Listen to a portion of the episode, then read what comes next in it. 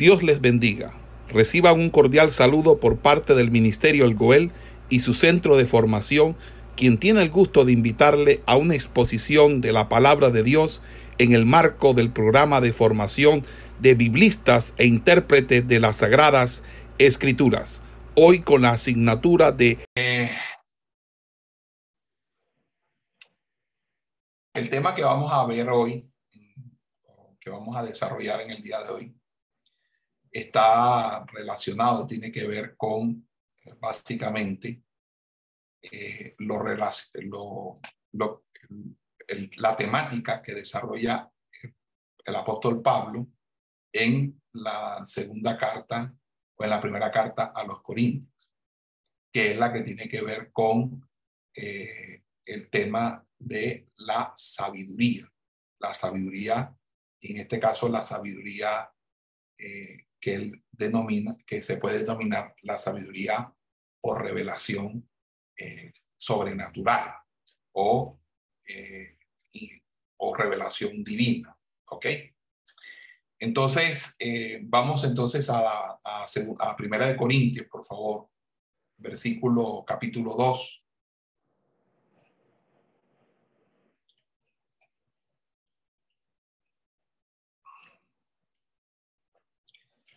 Primera de Corintios capítulo 2 y me gustaría que alguien me hiciera el favor y me leyera desde el versículo 6 hasta el versículo 9 de Primera de Corintios.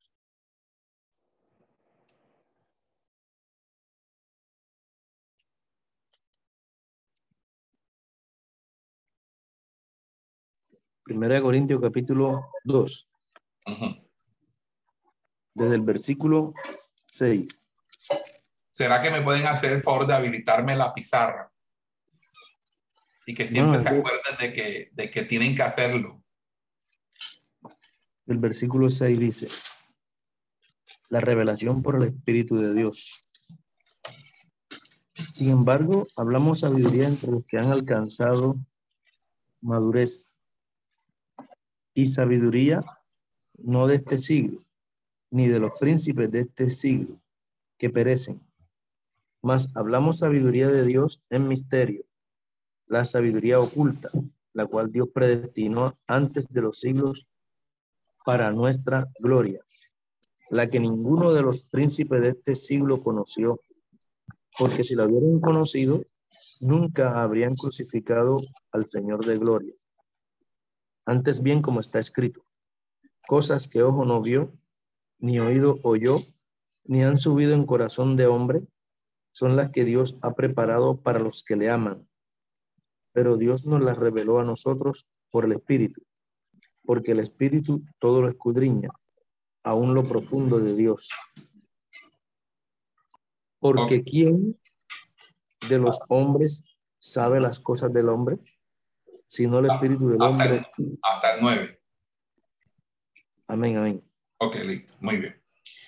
Eh, entonces el tema de la sabiduría de Dios es un tema muy transversal en toda la literatura de Primera de Corintios. Pablo va a diferenciar, me gustaría que fueran y vieran la pantalla, la pizarra, si están viendo la pizarra. Ok.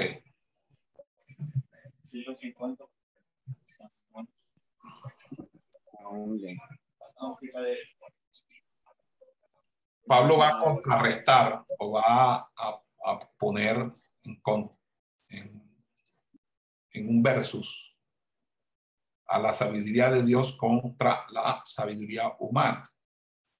Y va a decir que obviamente él no viene a hablarles desde la sabiduría humana, sino de la sabiduría de Dios. ¿Qué es lo que está pasando en Corintios? Los corintios están muy atraídos por la filosofía griega.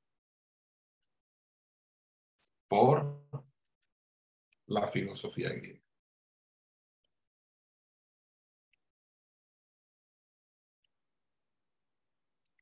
Si ven, alcanzan a ver en el, en el tablero.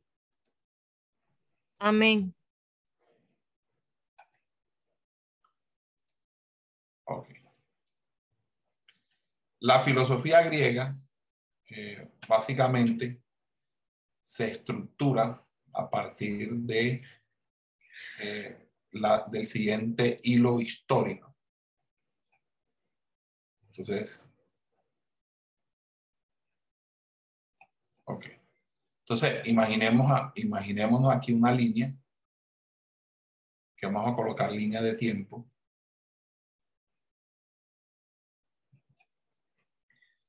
Y vamos a encontrar que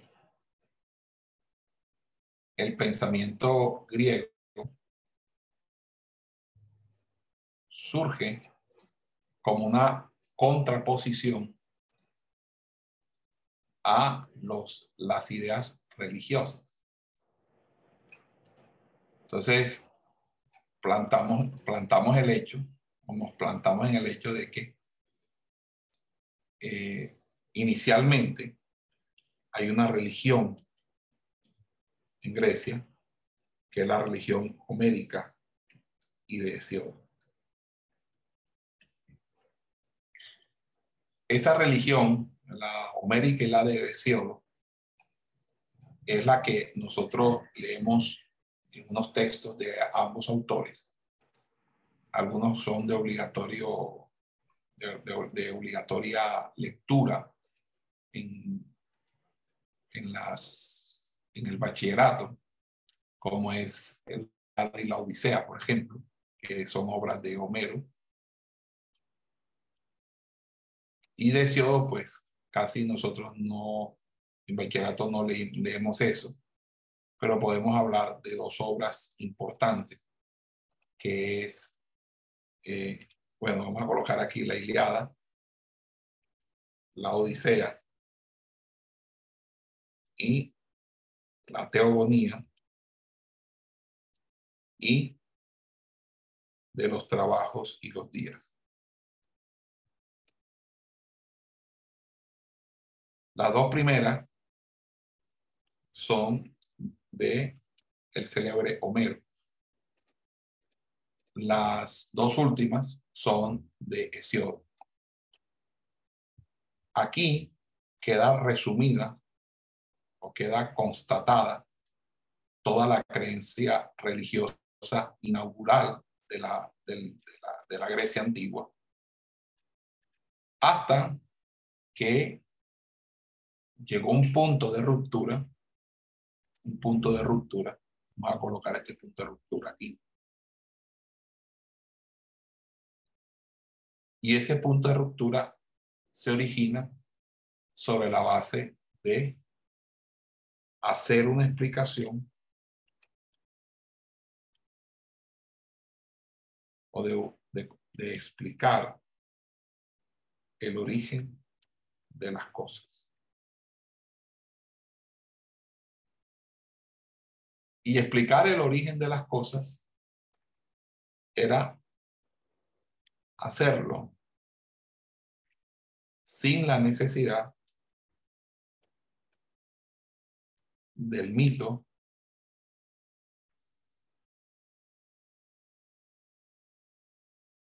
que es la forma religiosa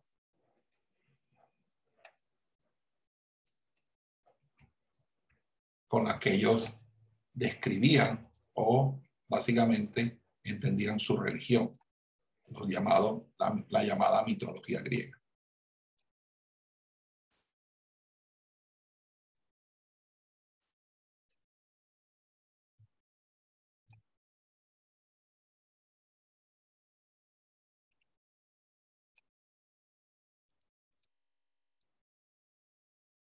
Entonces,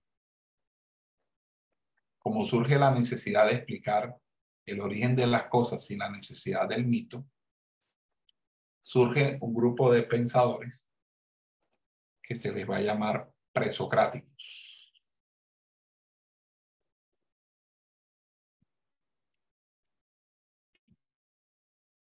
Se le llaman presocráticos porque obviamente, eh, como su nombre lo indica, son anteriores a Sócrates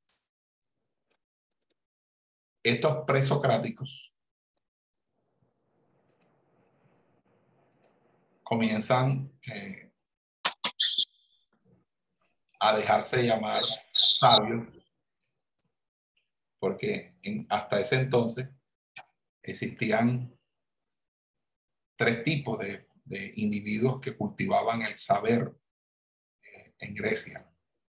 Y estos eran los poetas, los sabios y los artesanos. Cada uno de ellos, desde su óptica y desde el manejo de su disciplina, de conocimiento de, o, del saber, eh, eran pues los encargados de todo el conocimiento entendido como civilización griega, como la civilización griega. Estos presocráticos no quieren ser llamados sabios, sino amantes de la sabiduría. Y de ahí surge la expresión filo, que es amor o amar, y sofos, sabiduría, amantes de la sabiduría. Estos presocráticos, de donde vamos a encontrar personajes como Tales de Mileto, Anaximandro, Anaxímenes, Heráclito, Parménides, Pitágoras. Son los gestores de una serie de, de sucesos que van a cambiar eh, el rumbo de la historia en la medida en que van a fundamentar lo que conocemos como la sociedad o la civilización occidental.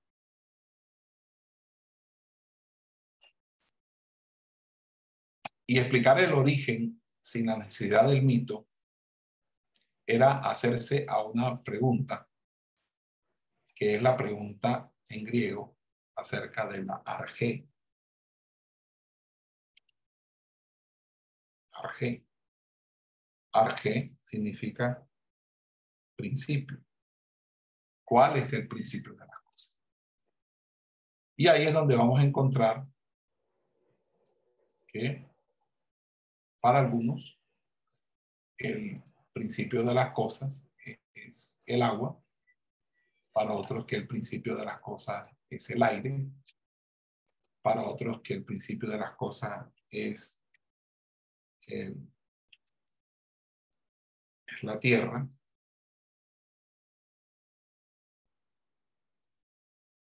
el agua, el aire, el fuego.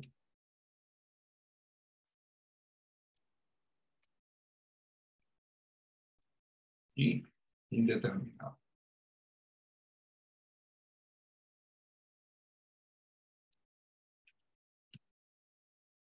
Pero al ellos decir que es un solo principio o un único principio, les trajo como consecuencia eh, una situación y era que efectivamente se podía pensar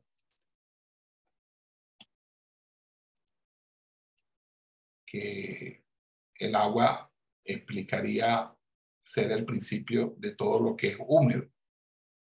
Pero ¿cómo podemos explicar el fuego o cómo del agua surge el fuego? o viceversa, cómo surge el fuego del agua.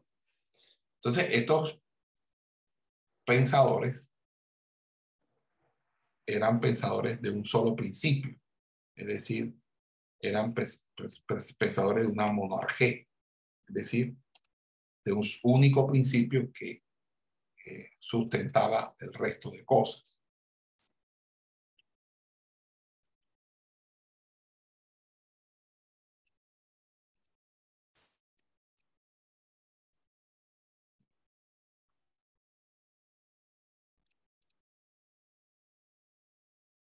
Entonces ya no se quería explicar el mundo a través de mitos, como la religión lo hacía, acerca de cómo surgieron las cosas, sino a través de principios físicos. Por eso a estos, presos, a estos filósofos se les conoció como filósofos naturalistas o naturales, o simplemente filósofos físicos, porque fisis era la expresión para hablar de aquello que era, eh, estaba, estaba dentro del marco de lo sensible, de lo percibible.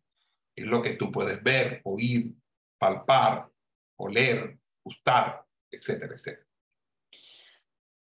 Y eh, poco a poco, eh, estos presocráticos fueron avanzando hasta el punto de eh, simple y llanamente pensar que ya no puede haber un, principio, una monarquía, que eh, todo debía ser eh, a, través o por medio de una, una combinación o una contradicción entre dos principios es decir, dualismo. Entre lo indeterminado y lo determinado, entre lo húmedo y lo seco, entre lo alto y lo bajo. Ya entonces, ya no hay una monarquía, sino una duarge, o un doble principio, o un principio que surge dentro de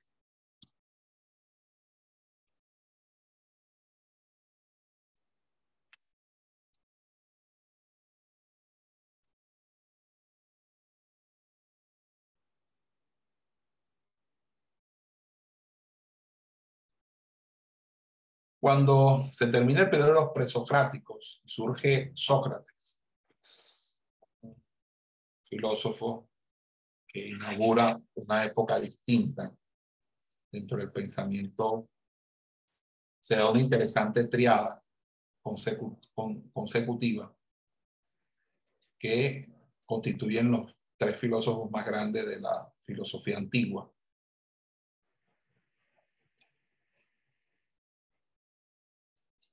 estamos hablando obviamente de Sócrates, Platón y Aristóteles.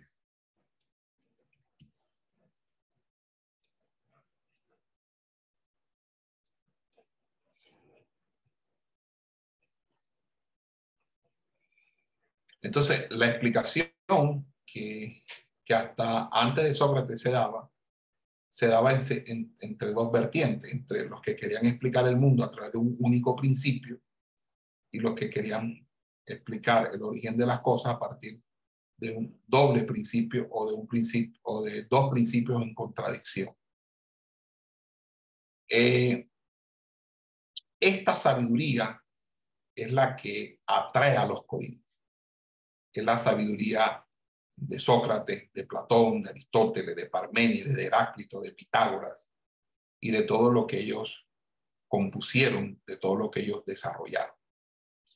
Pero básicamente es porque eh, eh, cuando los, eh, los presocráticos dijeron que no existía ah, una divinidad que diera origen, sino que todo era, era originado por un principio físico.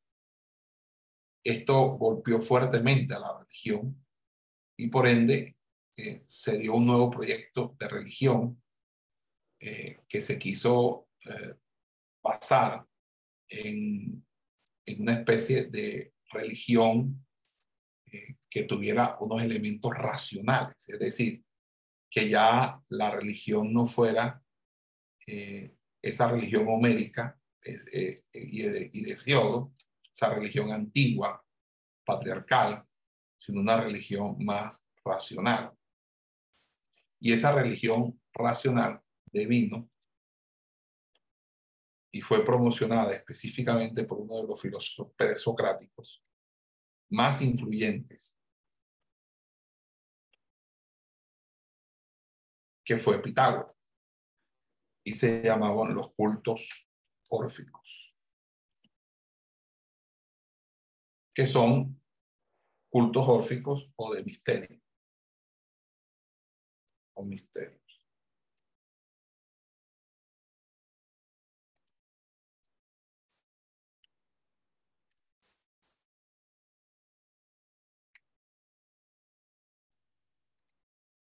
Y pareciera entonces que en ese momento hubiera un renacer de la religión frente a la naciente filosofía eh, a través de esto, de tal manera que aún el mismo Pitágoras fue miembro eh, de, la, de esta religión, fue partidario de esta religión.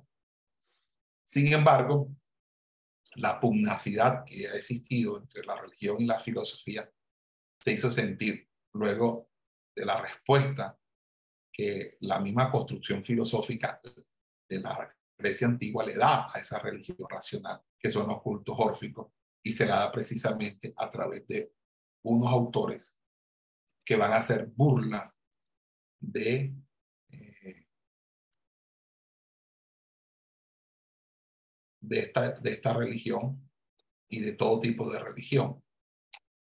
Porque ellos van a ser, antes que nada, personas dedicadas al comercio del conocimiento.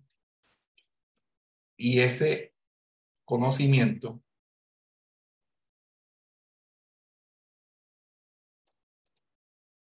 se enseñaba y ellos eran maestros itinerantes de la enseñanza de ese conocimiento a los que la historia les conoce, les lleva el nombre de sofista, destacándose como uno de los más grandes sofistas, Protágoras de Abderas. Eh, los sofistas eran personas interesadas en enseñar a cambio de dinero y esto los colocó en una en un contrapunteo con Sócrates, porque Sócrates enseñaba gratis, mientras que los sofistas cobraban por la enseñanza. Sócrates lo único que aspiraba era que sus discípulos lo, lo sostuviesen económicamente, para que no le faltara absolutamente de nada de sus necesidades básicas. Pero los sofistas lo hacían con el ánimo de enriquecerse. Y los sofistas consideraban que algo eh, que bastante, eh, bastante importante revisar en la filosofía. Y es uno de los temas que va a tocar el apóstol Pablo. Y es que los sofistas eh, van a decir eh, que la verdad es relativa.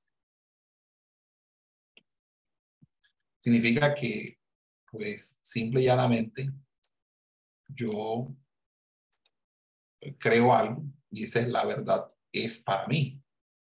Y esa relatividad de la verdad chocó con el pensamiento de Sócrates acerca de que no puede haber eh, verdades relativas, sino que la verdad debe ser un absoluto, como es la belleza. O sea, lo bello es un concepto puro que eh, no admite una relativa, de tal manera que cada quien puede conceptuar de lo bello a su manera lo bello es bello eh, y es allí donde para Sócrates la verdad es verdad y no puede ser, no puede ser que, que algo que no sea cierto se constituya en verdad. Y esto eh, obedece a un arte que los sofistas van a enseñar, que es el arte de la retórica. La retórica. Porque no solamente era que se hablase bien, que se hablase con verdad, era más bien que se hablase bien y más que bien se hablase de manera convincente. Es decir, que aunque lo que se dijera no fuera verdad o no se tuviera la razón, fuera lo suficientemente convincente para seducir a los demás y convencerlos de la posición, de, lo que se quería eh, establecer o imponer. En este caso, eh, esto se denominó la retórica. Entonces, eh, los griegos amaban a aquel que se expresaba en público de manera excelsa, porque era una, era una muestra de la belleza del lenguaje. ellos amaban lo bello. Más que lo, lo verdadero, ellos amaban lo bello. Y ahí es donde surge esa dicotomía muy occidental de nosotros abandonar la verdad por abrazar lo bello. Es decir, abandonar la verdad por lo estético, por la apariencia, porque el dualismo trae precisamente una bifurcación para que el ser humano no sea una unidad, sino que sea una composición. Por lo tanto, una persona puede pensar una cosa y actuar de otra manera, etcétera. Esas ambigüedades propias de la relativización de la verdad. A esto se le va a oponer, como le dije, Sócrates, pero ya estaba dentro de la misma cultura y civilización griega la idea de decir las cosas de una manera convincente, seductora, elegante, eh, con una buena métrica, con una buena sindéresis, independientemente de que fuera verdad o no, porque era la tarea, era convencer. Y es allí donde la retórica se desarrolla, porque para poderse desarrollar la retórica se necesita un ambiente democrático. ¿Por qué un ambiente democrático? Eh, no es que voy a decir ahora que no estoy, que soy enemigo de la democracia, aunque no creo que la democracia sea la mejor forma de gobierno. Yo creo que la mejor forma de gobierno es, es que Dios nos gobierne a todos nosotros. Pero lo que sí quiero decir es que cuando las cosas importantes de la ciudad se daban dentro del marco de aprobaciones de un cuerpo colegiado, entonces era importante hacerse a la mayoría, era importante convencer. Entonces, convencer era más importante que decir la verdad. Y es allí donde la retórica se desarrolla como el arte de los oradores, el arte de los políticos y para los sofistas también el arte del filósofo. Sócrates es de un criterio diferente. Cuando Pablo se enfrenta entonces a esta sabiduría humana, es porque los griegos por naturaleza aman la sabiduría, aman el conocimiento, pero querían un conocimiento que se basara básicamente en, eh, en un concepto retórico de la vida, es decir, no por la revelación divina, no por la enseñanza eh, que nos podía traer a nosotros las escrituras sagradas o la enseñanza que podía nosotros aprender a través de la predicación, sino simple y llanamente porque eh, eh, se estaba frente a un discurso envolvente, un discurso seductor, un discurso atrayente, un discurso que apelaba a la emoción y al sentimiento. Y por ende, eh, aquí no ganaba quien eh, tuviera la razón, sino ganaba el que pudiera conseguir el mayor número de votos. Y es allí donde vemos el gran fracaso de la democracia. Verdadera, el verdadero fracaso de la democracia es cuando las personas no deciden libremente, sino que son manipuladas de tal manera que muy pocos son, son pocos los que controlan a los muchos y los muchos terminan haciendo eh, lo que los pocos eh, quieren que hagan, no importando si eso es un descalabro, si es una ruptura, si es una debacle para la misma sociedad. Y esto me hace acordar eh, algo muy interesante que sucedió en las islas de en las islas Papua en el Pacífico, en lo, profundo del Pacífico. Los papua creían en dioses, en divinidades. Y ellos creían en divinidades y esas divinidades las tallaban en madera. Y las tallaban en madera con forma a la figura de ellos, a la figura física de sus rostros. Y ellos eh, empezaron a taladrar los árboles de la isla para hacer cada día más y más eh, eh, monumentos dirigidos a sus divinidades hasta que acabaron con los árboles de la isla donde vivían y por ende empezó todo a morir. Y, y ellos se extinguieron como civilización debido precisamente a que los recursos naturales como los frutos, eh, los recursos hídricos se fueron agotando, se fueron perdiendo, porque convirtieron a, su isla en un total desierto cuando destruyeron todos los árboles de las islas y lo que quedaron en esa isla fueron las estatuas de sus dioses y de que ahí en algún momento hubo una civilización que en, en, en ese sentido se mató por hacer estatuas a falsos dioses. Entonces, eh, esto le cuento porque es muy, muy interesante esta historia, en el sentido de que eh, ellos fueron guiados, pero fueron mal guiados, mal direccionados. El problema de la democracia es qué pasa cuando el gobierno es malo, qué pasa cuando el rey es malo, cuando pasa, qué pasa cuando eh, es, contrario a las enseñanzas cristianas y una serie de situaciones que se pueden plantear. Pero la situación es que esa sabiduría humana es nada más y nada menos que la retórica filosófica. Vamos a hacer una pausa.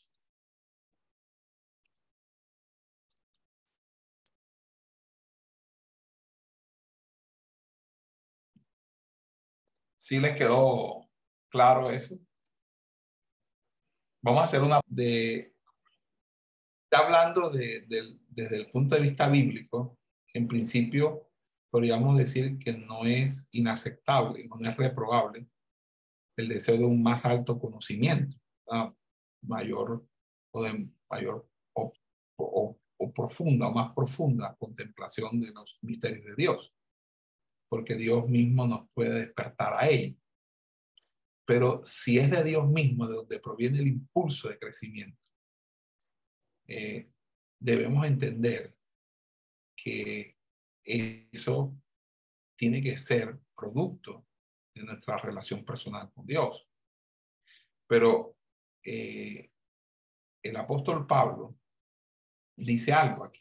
Él dice, sin embargo, entre los ya perfectos usamos un lenguaje de sabiduría, pero no de la sabiduría de este mundo, ni de las fuerzas rectoras de este mundo que están en vías de perecer.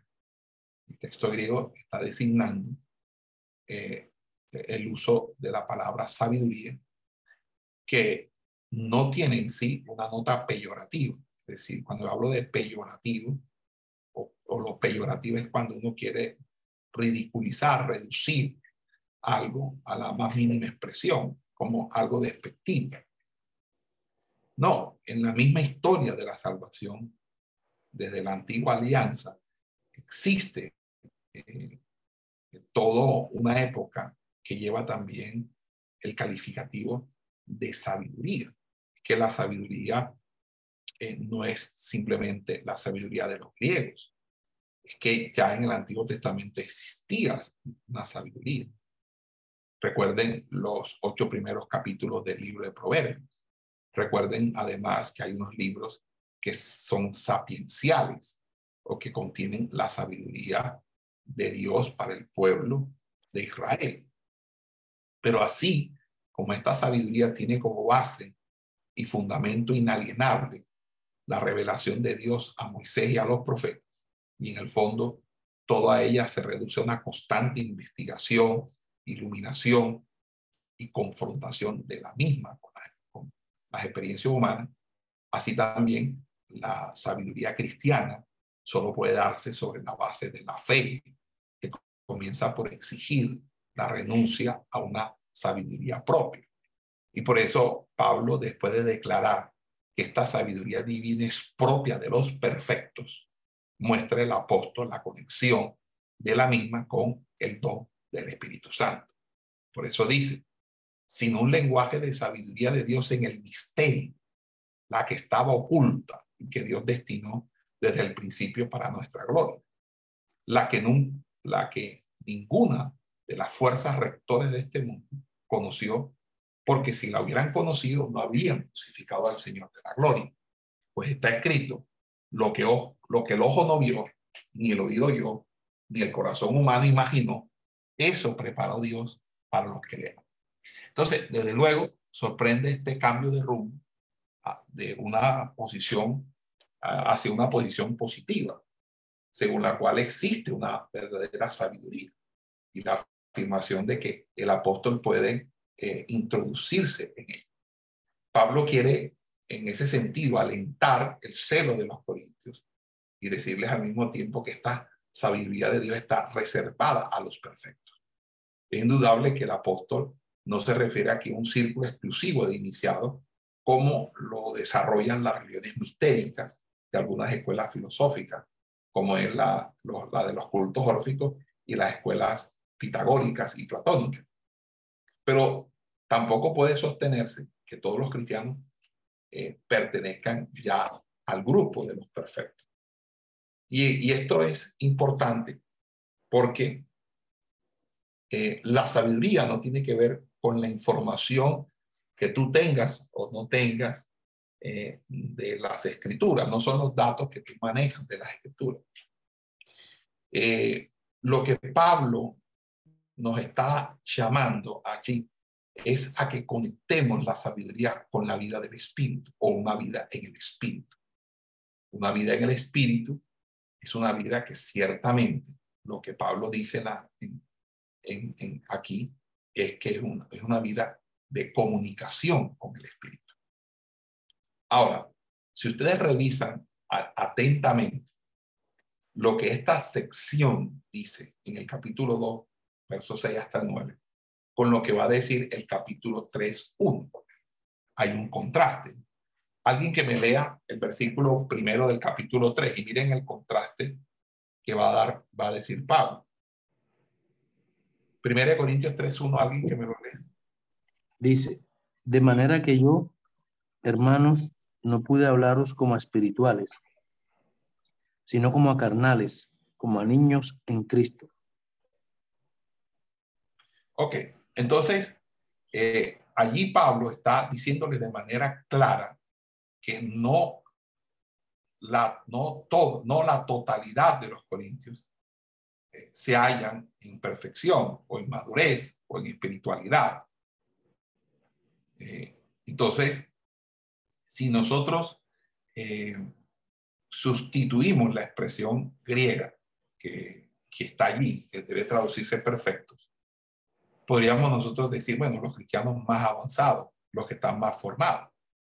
Pero esto nos permite trazar una frontera menos rígida, tanto respecto de las personas que pertenecen a este círculo, con respecto del lenguaje sapiencial propio de Lo que quiero decir es que el apóstol Pablo ofrece, tanto en la primera perícopa o en el primer fragmento o, párrafo del capítulo 2 y en el capítulo 3, un ejemplo del lenguaje sapiencial, de la manera como se desarrolla la sabiduría y cómo se, se, da esa aproximación a la, sabiduría.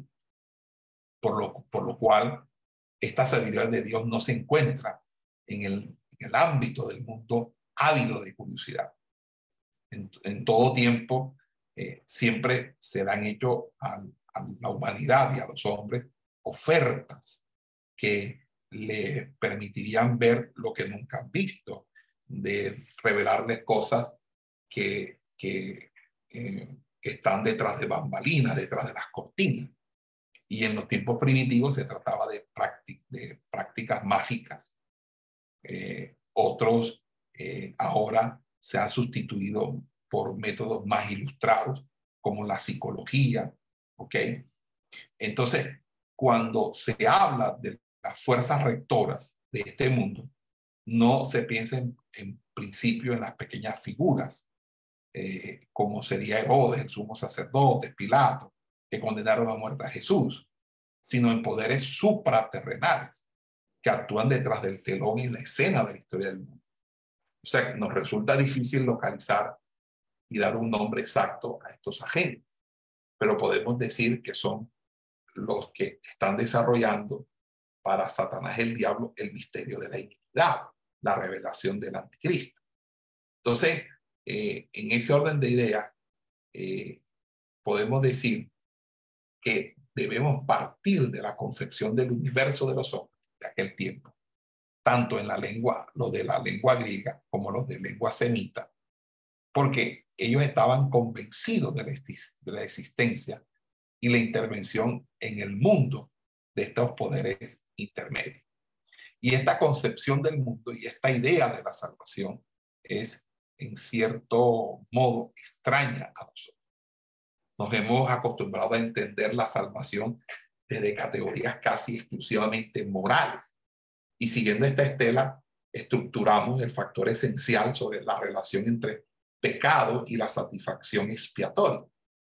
Pero también eh, esta intelección o esta manera de aproximación a la soteriología, a la doctrina de la salvación, tiene sus límites, porque obviamente estamos pasando por alto el tema consistente del pecado y de la formación y de obviamente toda la doctrina de la amarteología, la doctrina del pecado. Entonces, la iglesia lo sabe así cuando hace que eh, eh, celebremos la liberación de la cruz como una victoria sobre aquel que había vencido en el árbol. En el árbol eh, hubo una serpiente antigua que venció al hombre y a la mujer, pero ahora él es vencido por alguien que muere en la cruz. Y entonces, en ese pregón, en ese pregón, en esa en, esa proclamación del Evangelio y sobre todo del efecto pascual del Evangelio. Cuando yo hablo de efecto pascual, Pascua es, una, es relativo a la, a la sustitución que Cristo hace. Todo el tema o la temática pascual del Cordero Pascual es de la presentación de un eh, por así decirlo, eh, un sustituto. Y recuerden que la Pascua eh, es para los judíos la salida de, de, la tierra de Egipto, de la tierra de Misraín, la tierra de angustia, y que todo se obedeció con, a partir de que no murieron sus primogénitos porque se derramó la sangre de un cordero de un año sin defecto. Y que este cordero es el cordero pascual, que sirve como tipo y, para hacer uso de metáforas como la de Juan el Bautista, diciendo, he aquí el cordero de Dios que quita el pecado de la humanidad, lo cual quiere significar que así como el cordero sustituía al ser humano para, de una, eh, para ser limpio de toda maldad, eh, esa sustitución es la que ahora Cristo hace de una vez y para siempre. Entonces, eh, en ese orden de ideas, hay esa Pascua y esa Pascua contempla conjuntamente el, el misterio de, de tanto las grandes verdades, los, grandes dichos, las grandes proezas que Dios hizo en el Antiguo Testamento bajo el, el Antiguo Pacto y los grandes hechos y, y todo el acontecimiento que viene consigo con el despertar espiritual de la iglesia. Entonces, eh, ¿qué se llama plenitud? La plenitud de los gentiles, la plenitud de todos los caminos de la salvación. Entonces, en, en ese orden de ideas, estamos contemplando aquí algo que se asocia mucho a la doctrina de Ireneo de León acerca de la recapitulación. La doctrina de la recapitulación de Ireneo, que es una doctrina del siglo III antes de Cristo, eh, fue dada por un autor llamado Ireneo de León.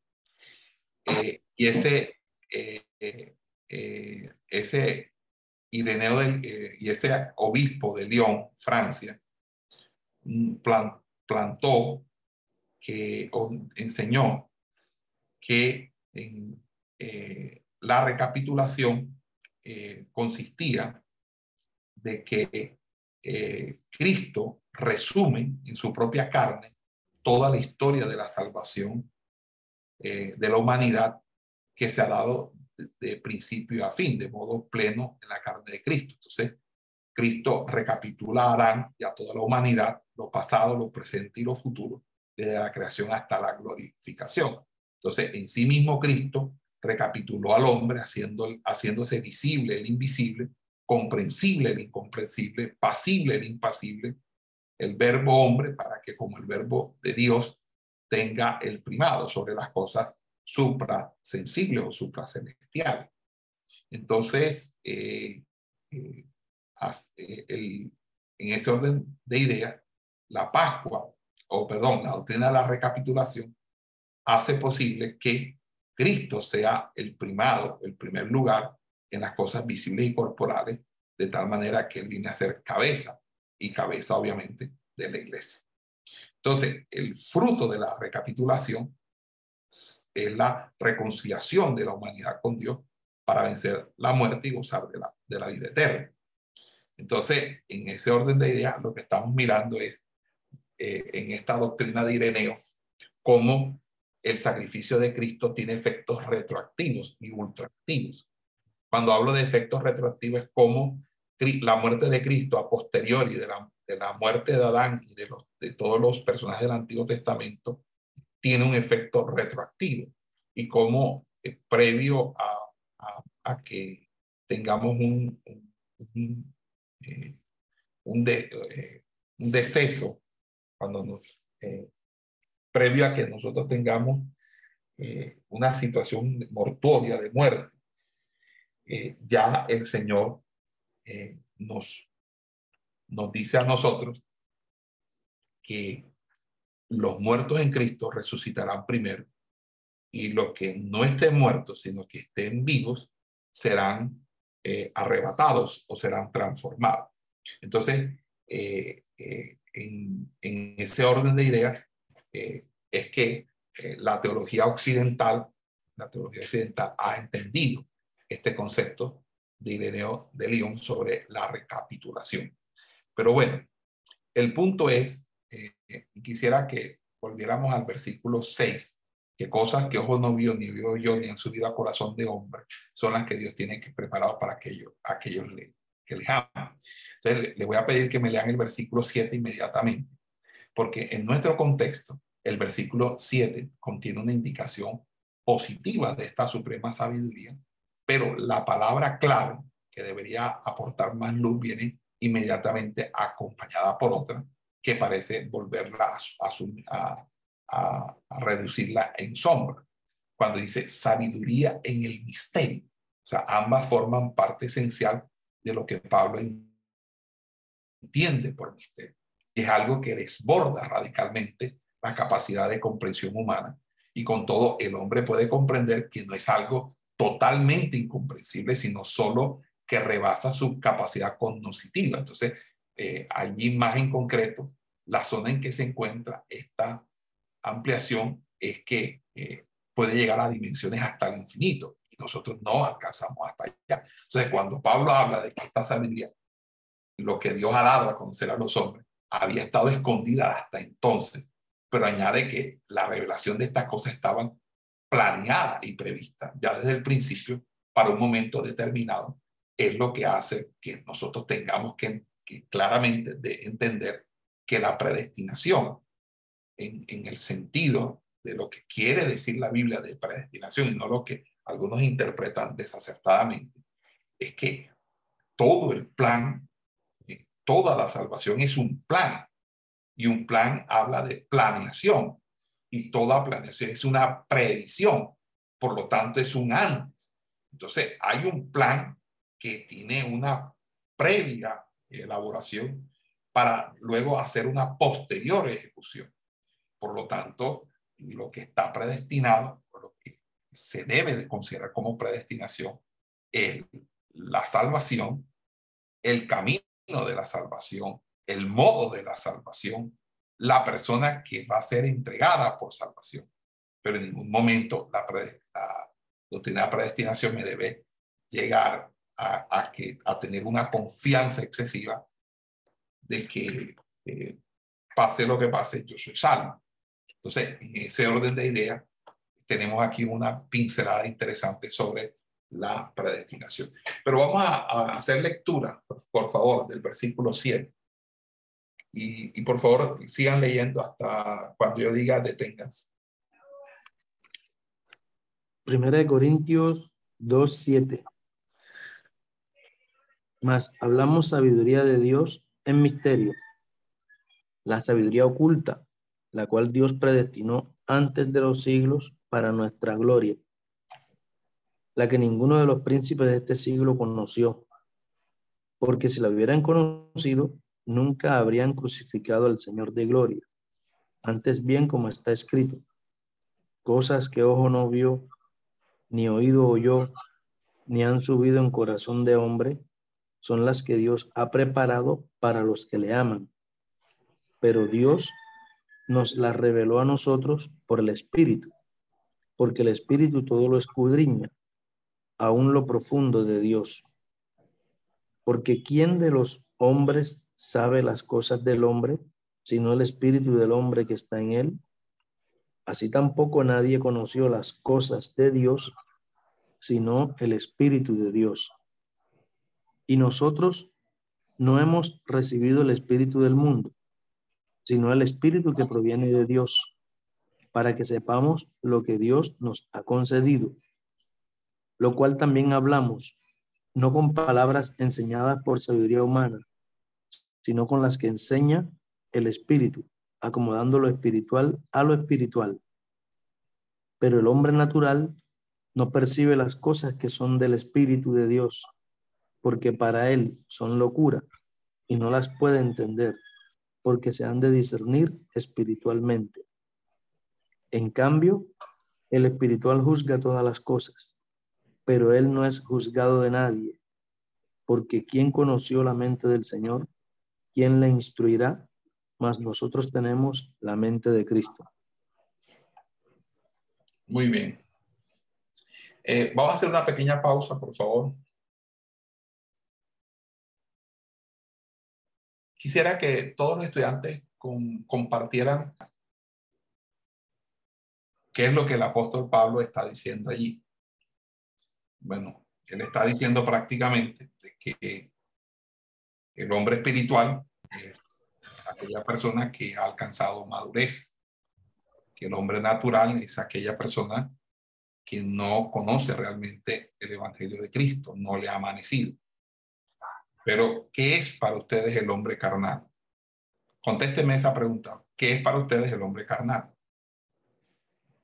Entonces, el hombre carnal, una, una sola persona que lo diga, un hombre carnal es una persona que no se sujeta a la ley del espíritu y un hombre natural es a quien que totalmente desconoce la ley del espíritu.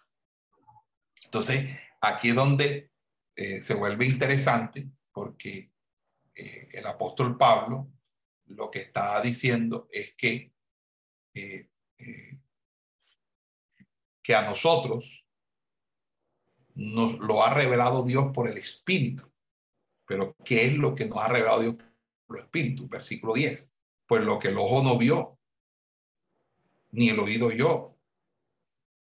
Entonces fíjense cómo cuando Pablo habla de que esta sabiduría esto es lo que Dios ha dado a conocer a los hombres, había estado escondida hasta entonces, pero añade que la revelación de estas cosas estaba planeada y prevista ya desde el principio, para un momento determinado, y que esta disposición salvífica tiende a nuestra glorificación, es decir, a nuestra participación en la gloria de Dios, hace que, obviamente, esta sabiduría de Dios, que no es sabiduría humana del paganismo, que pretende siempre desvelar el más allá, quede totalmente determinada por la historia misma de la salvación.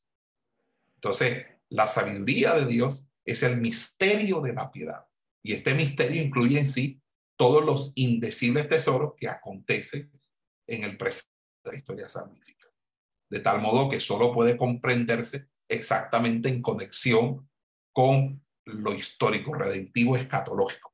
Y ahí es donde tenemos que entender el lineamiento del apóstol Pablo. Pablo plantea en todos sus escritos el Evangelio desde una perspectiva histórica, redentiva y escatológica. Y si no tienen esos tres elementos en una interpretación paulina, no están interpretando correctamente a Pablo. Pueden terminar tergiversando al apóstol Pablo. En ese orden de ideas, eh, nada extraño que todo lenguaje humano pueda ser solo una especie de balbuceo que no dice nada a lo que verdaderamente está dentro de lo que Pablo trata de introducir y es la perfección cristiana. Pablo les habla de perfecto, pero también le va a hablar a ellos como personas que no los, que no lo son. Entonces, en ese orden de ideas, eh, quisiera pues anotar que este versículo que dice que lo que ojos no vi, lo que lo que el ojo no vio, o sea, que está citado aquí, eh, está tomado de los del libro del Antiguo Testamento. Eh, y aunque algunos han pensado que es un, de un texto de apócrifo de Elías, de un apocalipsis apócrifo de Elías, realmente en Isaías 64.3, cuando dice, ningún oído oyó, ningún ojo vio a un Dios sino a ti, que tal hiciera con los que en ti esperan. Vamos a, a buscar Isaías 64.3. ¿Quién me lo lee?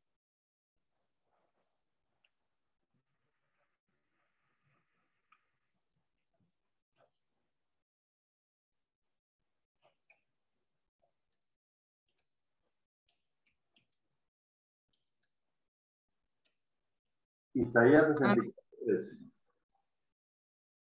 Sí. Cuando haciendo cosas terribles, cuales nunca esperábamos, descendiste, fluyeron los montes delante de ti. Ese es Isaías 64. 3. Tiene que ser versículo 4. 3, 3, y 4. Ni nunca, adelante. Ni nunca oyeron, ni oído percibieron, ni ojo ha visto a Dios fuera de ti, que hiciese por el que en él espera. El 4. Ok, sí, exactamente es. Ok, entonces, la, lo que, ¿quiénes son estos nosotros?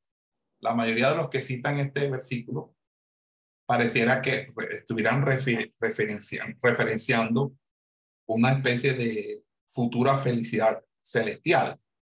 Pero aquí Pablo, haciendo una interpretación de ese texto, extrapolándolo al Nuevo Testamento, está hablando del estado presente del cristiano.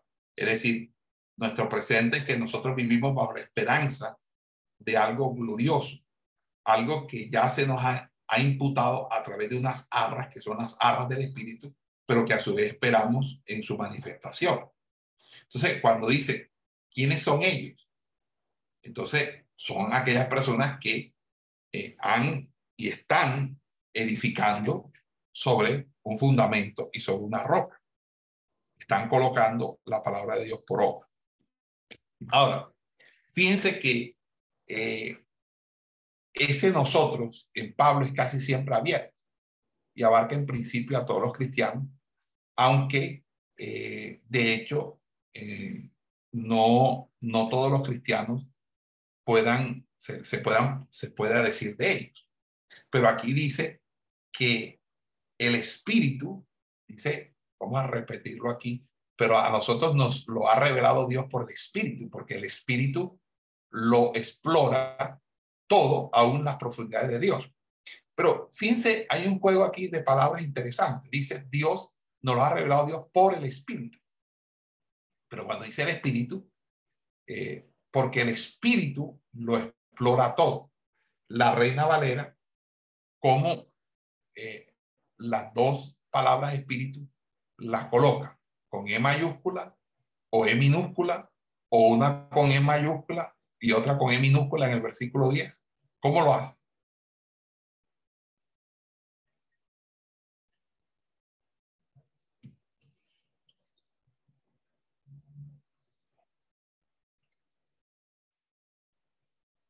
¿Aló?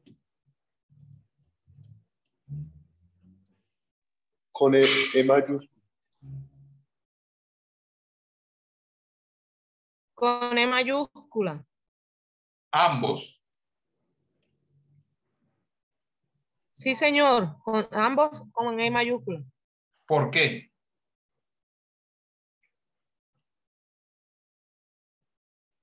Porque está hablando eh, del Espíritu Santo.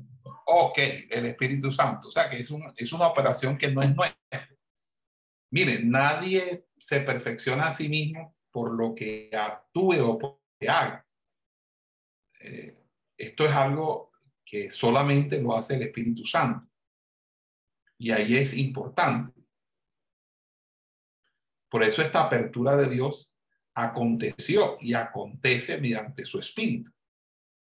Y en, e inversamente cabe decir que el Espíritu no es otra, eh, sino la, no lo hace sino la posibilidad y el hecho de esta apertura y manifestación de Dios. O sea, es por el Espíritu de Dios.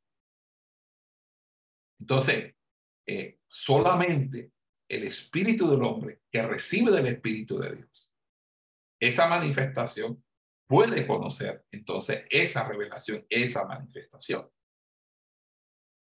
Y por esa razón es que, aunque por mucho que nosotros nos conozcamos a nosotros mismos y, exista un conocer del hombre acerca de su yo, esa comprensión es muy limitada frente a la comprensión que por el Espíritu de Dios podemos tener aún de, no solamente de otras personas, sino de nosotros mismos porque eso es precisamente la labor del Espíritu.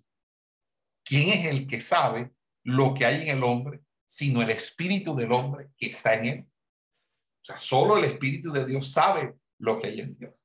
Y nosotros hemos recibido no el Espíritu del mundo, sino el Espíritu que viene de Dios para que conozcamos las gracias que Dios nos ha concedido. Lo cual quiere decir, usted es valioso para Dios, usted es alguien importante para Dios. Nunca se deje limitar por el comentario de alguien. Nunca crea que usted no, no, no pueda lograr algo. Muy por el contrario. Quien sabe verdaderamente quién usted es el Señor. Es el que tiene el dato correcto acerca de su vida, de lo que usted puede ser, de lo que puede lograr y llegar a ser. Entonces, aquí no es conócete a ti mismo, no, conoce a Dios y te conocerás a ti mismo, porque esto significa vida eterna, que conozcan a Jesucristo, el Hijo y al Padre. Conocer al Padre y al Hijo nos enseña y ese, esa enseñanza y ese proceso, ese proceso de aprendizaje enseñanza nos la da el Espíritu Santo. Y por eso en el versículo 3 dice, este es también nuestro lenguaje, que no consiste en palabras enseñadas por la humana sabiduría, sino en palabras enseñadas por el Espíritu, expresando las cosas del Espíritu con lenguaje espiritual. El hombre psíquico no capta las cosas del Espíritu de Dios, porque son para él necedad y no puede conocerlas, porque solo pueden ser examinadas por con criterios del Espíritu. Por el contrario, el hombre espiritual puede examinar todas las cosas, pero él no puede ser examinado por nadie. Pues ¿quién conoció la mente del Señor de modo que pueda aconsejar?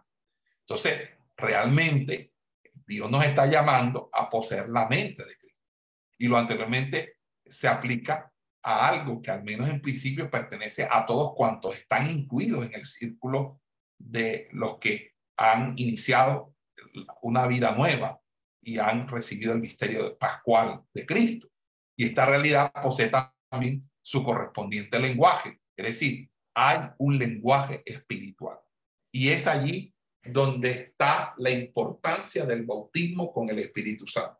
¿Por qué es importante el bautismo del Espíritu Santo y por qué Jesús concedió el bautismo del Espíritu Santo a todos los creyentes? No es que el bautismo del Espíritu Santo es para uno y para otros, no, es para todos los creyentes, porque el Espíritu tiene un lenguaje y la adquisición de este lenguaje del Espíritu es por el bautismo del Espíritu Santo.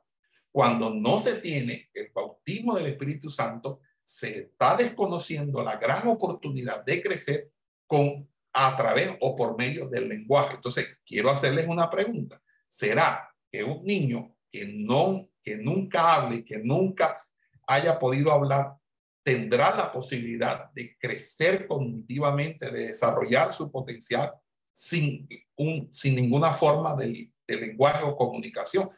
Creo que no. Una persona que no puede hablar, sea por cualquier tipo de discapacidad o de problema funcional corpóreo, tiene la opción de otros tipos de lenguaje. Por ejemplo, el lenguaje de señas, el, el, el Bradley, etcétera, pero de, necesita comunicarse. Por lo tanto, el crecimiento va de la mano del lenguaje.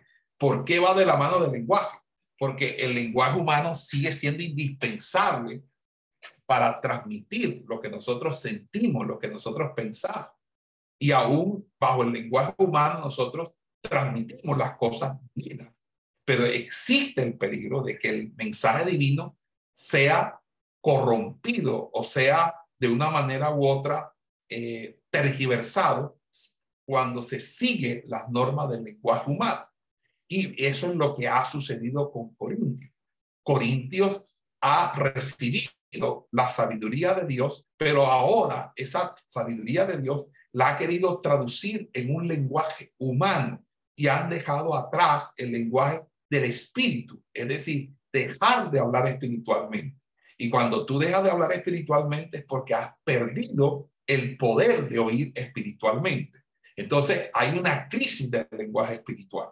Por esa razón es que en eso, en, eh, partiendo de estos mismos principios, eh, que eh, nosotros tenemos que entender que nunca la salvación o la escritura puede perder la humildad salvífica de Dios. Es decir, nosotros no podemos, por poetizar, por ser artistas, por la estética, sacrificar la humildad del mensaje, el, del mensaje sencillo, del mensaje que cambia y transforma vida, del mensaje que llega al corazón, porque se revela por fe y para fe.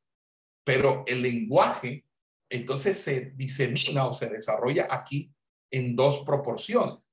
Está el lenguaje, el lenguaje espiritual por el cual yo disierno lo espiritual y, conozco lo espiritual y, me sirve no solamente para transmisión del mensaje espiritual, sino para aprendizaje del lenguaje espiritual. Pero también está el lenguaje espiritual que yo celebro en mi intimación con Dios, es decir, el lenguaje espiritual que estructuro como mi lenguaje de oración. Entonces, si yo estructuro mi lenguaje como lenguaje de oración y lo estructuro como un lenguaje espiritual de oración, yo tengo un plus allí, tengo un valor agregado, porque no solamente mi entendimiento ora, sino que mi espíritu habla misterios con Dios y por lo tanto yo mismo soy edificado. Y eso se da en el bautismo con el Espíritu Santo. La pérdida de la doctrina del bautismo del Espíritu Santo, aún en las mismas iglesias de corte pentecostal y carismático, obedece a la influencia creciente del cesacionalismo o del cesacionismo, que no es más que esa corriente que enseña que todas las manifestaciones del Espíritu Santo se acabaron con el cierre del canon del Nuevo Testamento. Y esta es una enseñanza que es propia de las iglesias reformadas, de las iglesias que parten de esa denominación histórica llamada iglesias reformadas. Entonces, uno tiene que tener cuidado con el peligro de, este tipo de, doctrina, porque precisamente esto es lo que está sucediendo en Corintios. En Corintios se está, eh, se está convirtiendo el evangelio en una doctrina y una disciplina de conocimiento humano bajo una retórica, una argumentación lógica, bajo unos principios unos postulados filosóficos coherentes para desarrollar un sistema de pensamiento. Pero ese sistema de pensamiento es, ajeno al propósito de Dios en la medida en que se está abandonando el lenguaje espiritual que lo debe caracterizar. Y Pablo lo que quiere decir entonces es lo siguiente. Para recibir el espíritu es preciso antes escuchar el mensaje pero para recibir el mensaje es preciso tener el espíritu. Y por eso dice, expresando en el versículo 13, expresando como espirituales las cosas del espíritu o expresando las cosas del espíritu con lenguaje espiritual. Cualquiera de las traducciones que podríamos decir que son válidas dentro de la versión de Alán vigésimo cuarta, pues es obviamente algo muy diciente, porque de una, de una manera u otra, eh, lo que estamos nosotros vislumbrando aquí es que eh, allí la traducción, específicamente la primera, responde a la línea de que eh, el lenguaje espiritual, eh, para recibir el espíritu es preciso escuchar el mensaje. Pero también la segunda traducción puede también estar más acorde con el contexto de, que para recibir el mensaje es preciso tener ya el espíritu. Entonces, el, hombre espiritual, eh, como hombres espirituales, expresamos las cosas del espíritu o expresando las cosas del espíritu con lenguaje espiritual. Sea lo que sea, Pablo quiere decir a los corintios que son hombres no espirituales y que por eso mismo conceden excesivo valor a las palabras bellas. Y entonces son palabras bellas, son discursos bellos, porque es retórica, filosófica, pero en ningún momento está la verdad de Dios que es por el Espíritu. Entonces, en el versículo 13, Pablo habla inequívocamente de sí mismo, de su modo de predicar, que contrapone a aquel otro por el que los corintios se dejan arrastrar en demasía. Y es lo que hoy sucede. Hoy hay, un tipo de, de, mensaje que a la gente le gusta porque su verbo, su, su estilo, tiene, eh, eh, está cargado de el paradigma de nuestra, de nuestra actual civilización. ¿Cuál es el paradigma de nuestra actual civilización? Los sentimientos, la emotividad y la motivación. Entonces, si un mensaje está cargado con esos elementos subjetivos, elementos humanos, pero eh, subjetivos, pero igualmente humanos, entonces, obviamente, ya no, ya no se tiene por qué extrañar el mensaje que es espiritual.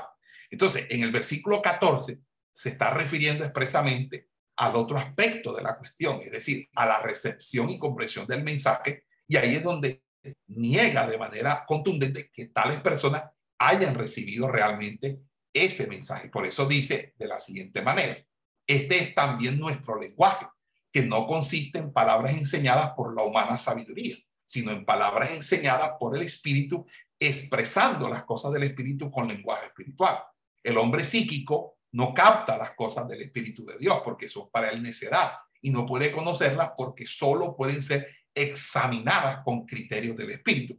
Esa sería una traducción que estoy haciendo del texto griego de manera eh, inmediata para ustedes, eh, que sería como hacer una traducción al lenguaje actual, o mejor dicho, una traducción a, un lengua, a una traducción se llama dinámica.